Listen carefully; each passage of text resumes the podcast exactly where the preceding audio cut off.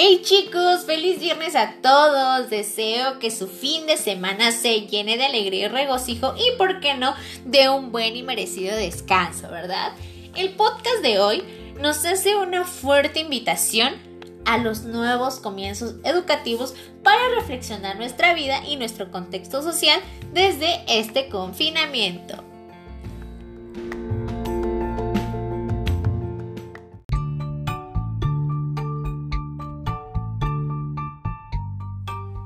Antes de comenzar a adentrarme en el tema, quisiera saber cuántos de ustedes han leído la magnífica obra de 100 años de soledad de Gabriel García Márquez.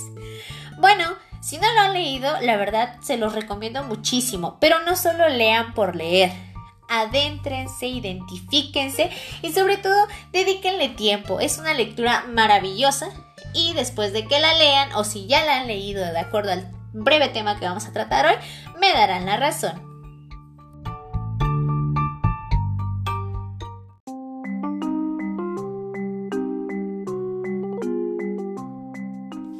Haciendo énfasis un poquito en la aportación del autor Freddy Javier Álvarez González, nos ha estado plasmando una sutil enseñanza y reflexión personal dentro de todo este contexto caótico. Y cuánta razón tiene, ¿eh? porque la verdad yo después de que la leí me puse a pensar en muchísimas cosas. Nos habla sobre la vida en el confinamiento, de todo este contexto, de toda la situación que actualmente seguimos enfrentando. ¿Y qué pasará después? ¿Cómo será el día después de COVID-19? ¿Qué garantías tenemos de que todo esto va a mejorar? ¿Quién lo dice? ¿Quién lo asegura? Por eso les decía chicos que si no han leído el libro de 100 años de soledad de Gabriel García Márquez, de verdad se están perdiendo de algo extremadamente genial.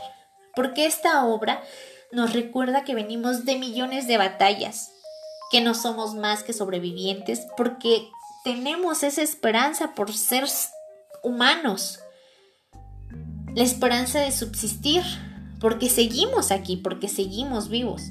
Y qué gran lección nos está dando toda esta pandemia. Y espero, de verdad espero, que aquellas mentalidades cerradas y soberbias por fin estén entendiendo que la muerte no hace distinciones, que todos somos uno más en su lista y que tarde o temprano va a venir por nosotros. Espero que por fin aquellas personas soberbias que decían que el dinero lo era todo y que con ello podían salvar todo. ¿Cuántas familias? ¿Cuántos amigos? ¿A cuántos pudieron salvar con su dinero desde que inició esta pandemia? Si es que han fallecido, ¿qué hicieron al respecto?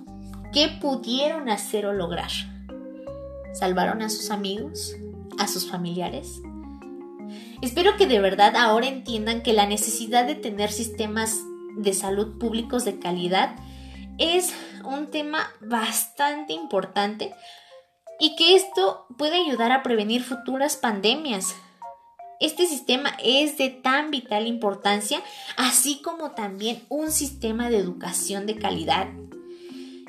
Que este sistema dé lugar para construir los nuevos comienzos, que se hagan cargo de lo peor y de lo mejor. ¿Pero por qué? Porque, hay, porque no hay comienzos sin rupturas. La educación no puede parar. Siempre hemos vivido en guerra. Sin embargo, cada uno es responsable de salir de esa guerra y aprovechar este tiempo inédito para hacer girar la educación. Un nuevo comienzo implica profanar lo inevitable.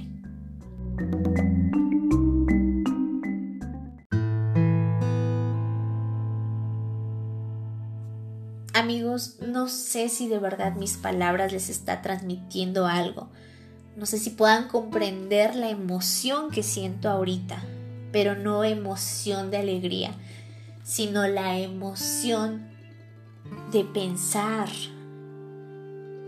de reflexionar, de perdonarse por lo que hemos hecho mal y celebrarnos por lo que hemos hecho bien.